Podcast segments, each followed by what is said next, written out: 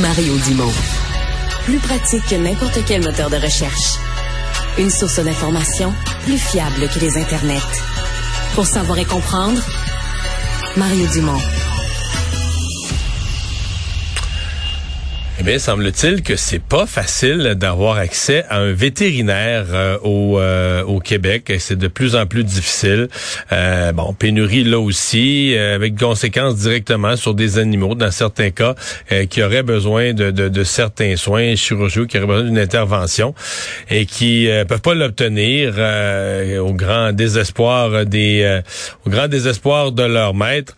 on va en parler tout de suite avec le docteur Gaston Rio, président du conseil d'administration de l'Ordre des médecins vétérinaires euh, du Québec. Bonjour. Bonjour, M. Dumont. Euh, pas facile de trouver un vétérinaire dans certains cas? C'est pas facile, mais je vous dirais c'est possible aussi. Euh, et oui, évidemment, depuis la, pandémie, puis même avant, on avait le phénomène de pénurie des médecins vétérinaires. Mais je vous dirais, bon, nous, on surveille l'exercice de la profession, on surveille aussi par la protection du public, que nos animaux soient bien traités, que les clients aussi aient accès. Oui, il y a un problème d'accessibilité présentement qui a été accentué comme je vous disais, par la pandémie, par l'augmentation d'adoption, mais le phénomène de la pénurie est pas euh, exclusif non plus aux animaux de compagnie. Il est aussi présent euh, dans, dans, ce qu'on parle au niveau des vétérinaires, au niveau gouvernemental, au niveau du MAPAC, au niveau de l'Agence canadienne, au niveau des animaux d'élevage aussi. Donc, euh, nous, à l'ordre des médecins vétérinaires, dans nos rôles et responsabilités, ben, on travaille euh, justement à euh, voir si on peut, par nos euh, règlements, par nos processus d'admission, augmenter le nombre des médecins vétérinaires, mais aussi les conserver en pratique. C'est deux facettes. Oui, il faut qu'il y en ait plus, mais oui, il faut leur donner des conditions de travail, des conditions aussi qui puissent continuer à aimer leur profession puis à y œuvrer. Puis je vous dirais, euh, dans les derniers mois, des dernières années, on s'est rendu compte que euh, justement par un, projet de recherche avec euh, M. Suarez de l'Université du Québec à Montréal, que 54% euh, des médecins vétérinaires étaient en détresse psychologique, puis la principale cause, c'est la surcharge de travail. Fait faut, faut s'interroger là-dessus.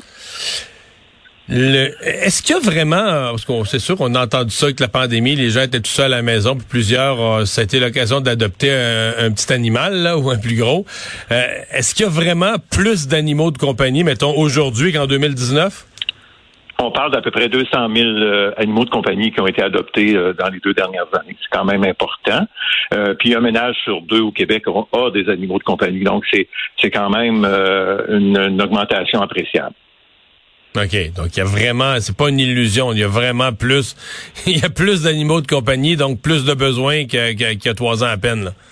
Puis, évidemment, quand on, adopte un animal euh, à sa première année d'adoption, ben c'est les vaccins, c'est les rappels de vaccins, c'est les chirurgies de stérilisation, c'est les vermifuges et tout ça. Donc ça, euh, l'animal adopté, le chaton ou, le chiot, ben il demande plus de services vétérinaires.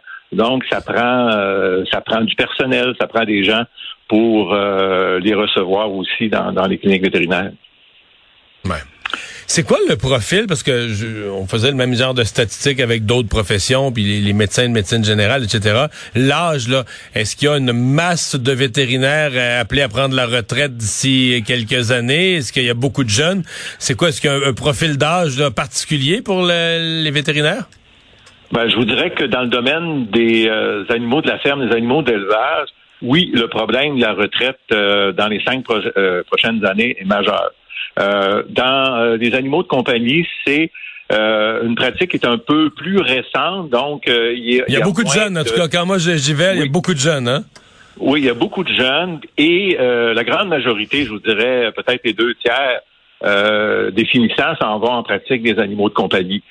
donc, c'est oui, la population de vétérinaires des animaux de compagnie est jeune, contrairement à celle dans les animaux d'élevage où euh, euh, c'est un peu différent. Donc, il faut avoir une approche différente pour régler justement le problème et puis soulager ces vétérinaires-là dans différents domaines pour que justement il y ait euh, l'accessibilité plus facile aux soins vétérinaires.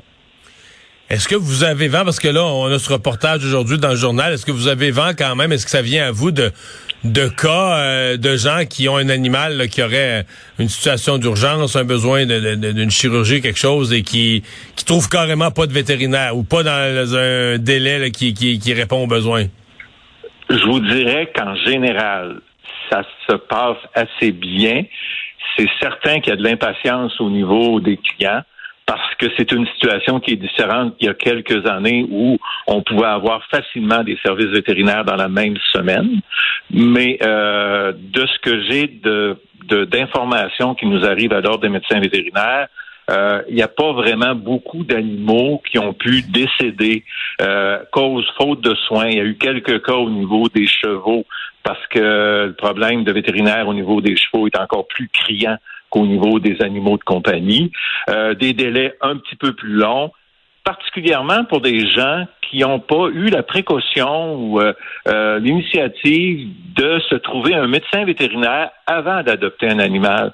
Est-ce que c'est votre recommandation, faire ouvrir un dossier avant l'adoption? Ben, et puis avant l'adoption, je pense que c'est important de se servir des compétences de l'équipe vétérinaire, que ce soit le vétérinaire ou le, technicien ou technicienne en santé animale, pour que faire le bon choix d'un bon Est-ce que vous faites ça? Est-ce qu'un vétérinaire fait ça, se faire amener un chiot avant l'adoption, de dire à, un éleveur, garde le chiot, euh, comme on fait inspecter un auto seconde main avant de l'acheter, dire, mm. ton chiot, je vais l'amener chez le vétérinaire, il va l'examiner, puis ensuite je vais décider si je l'adopte ou pas? Vous allez trop vite, M. Dumont. Je vous dirais, la première étape, c'est de dire, ben moi, exemple, je vais vous donner un exemple bien facile. Je reste en appartement à Montréal. Est-ce que un labrador, c'est le bon chien pour moi? La, la réponse est probablement carrément non. Donc, un vétérinaire peut être consulté sans, sans même avoir un, premier animal en main, juste pour discuter du choix d'une race, là. Du choix d'une race, puis de qu'est-ce que ça comporte aussi, du choix d'une race, puis d'une choix euh, au niveau familial, est-ce que j'ai deux enfants, trois enfants? Est-ce que je suis un célibataire? Est-ce que tout ça, ça fait différent dans le choix de l'animal qu'on veut avoir? Combien d'heures par jour il risque d'être tout seul dans le quotidien des horaires de travail? Puis euh, je vais vous dire, un, berger australien, si ça prend une heure, une heure et demie d'exercice à tous les jours, ben euh, ça aussi, il faut le prévoir dans l'horaire de travail. avant de d'adopter l'animal, puis de se rendre compte que ben finalement, c'était peut-être pas le bon animal pour moi, et là, il est, souvent, c'est des choix difficiles après ça. Mais donc, d'aller au préalable, en prévention, de dire, ben oui, voici votre profil familial, votre profil de vie, ben on vous conseille peut-être euh, euh, un caniche plutôt qu'un berger allemand. Fait que, mmh. là, déjà, c'est différent, ou un chat plutôt qu'un chien. Euh, et tout ça, est-ce que vos enfants ont des allergies? Ben là, c'est sûr aussi, ça va, ça va être ça. Fait que quand le, le, lien, euh, le, le, lien de confiance client-vétérinaire est établi, le dossier est ouvert, ben à ce moment-là, c'est plus facile d'avoir des services vétérinaires parce que nos, euh, nos vétérinaires dans les entreprises, ben c'est certain que s'ils mmh. sont en surcharge de travail, ils, ont, ils doivent faire pour protéger leur, leur vétérinaire, leur équipe vétérinaire ben ça, ça se voit souvent. Ben, vous n'avez pas de dossier chez nous, ben c'est difficile pour nous de vous accepter là présentement parce qu'on est complètement débordé. Dernière question. Les nouvelles assurances, il existe maintenant des assurances. On peut assurer son son animal de telle sorte que si à un moment donné, durant la, vie de l'animal, il arrive une malchance, un, un, accident, un problème de santé, ça va couvrir les, les, frais ou un certain nombre des frais de vétérinaire. Est-ce que ça vaut la peine? Est-ce que vous, vous recommandez aux gens une assurance? Ben, on recommande justement euh, au niveau information qu'on a avant l'adoption, c'est savoir dans mon budget, est-ce que je suis en mesure que s'il arrive un accident, de, de répondre, d'être capable d'être en mesure d'assumer les frais. Euh, pour certains euh, propriétaires d'animaux, ça va être peut-être de mettre un, un, montant de côté à chaque mois pour prévoir ces possibles accidents-là ou de souscrire à une assurance. C'est certain que euh, on le conseille aussi d'aller voir, de, magasiner les compagnies d'assurance pour ce type de service-là. Il y en a de plusieurs compagnies. Il y a plusieurs offres de services aussi. Ça fait partie de la réflexion pré-achat, pré-adoption, je vous dirais. Oh, puis il y a des races aussi. Euh, écoutez, il y a des races qui sont euh, qui sont, des, je, vais exagérer un petit peu, des abonnés aux cliniques vétérinaires. Fait que ça, il faut le savoir aussi avant l'adoption. C'est un animal qui a des problèmes euh, de boiterie fréquents, des problèmes d'autres des problèmes respiratoires fréquents ou des maladies congénitales. Il faut que cette information-là soit bien connu du futur euh, adopteur parce que on est des humains, puis on voit un beau chiot, un beau chaton, on a un coup de cœur, puis là, on va l'adopter sans connaître vraiment les conséquences que ça peut avoir dans le futur. Les conséquences, des fois, qui sont qui sont tristes parce que on va adopter un animal, puis au bout de quelques mois, ben, on se rend compte, ben, il s'adapte pas à notre rythme de vie. À ce moment-là, ben malheureusement, des fois, c'est le choix, c'est d'aller le porter à la SPA dans un refuge pour qu'il soit adopté par une autre famille. Et ça, ben c'est un drame familial. Puis c'est difficile pour l'animal aussi qui a été adopté. C'est que oui, penser, il faut vraiment y réfléchir avant d'adopter un animal. Merci beaucoup d'avoir été avec nous. Au revoir. Ça m'a fait plaisir, M. Dumont. Bonne fin de semaine.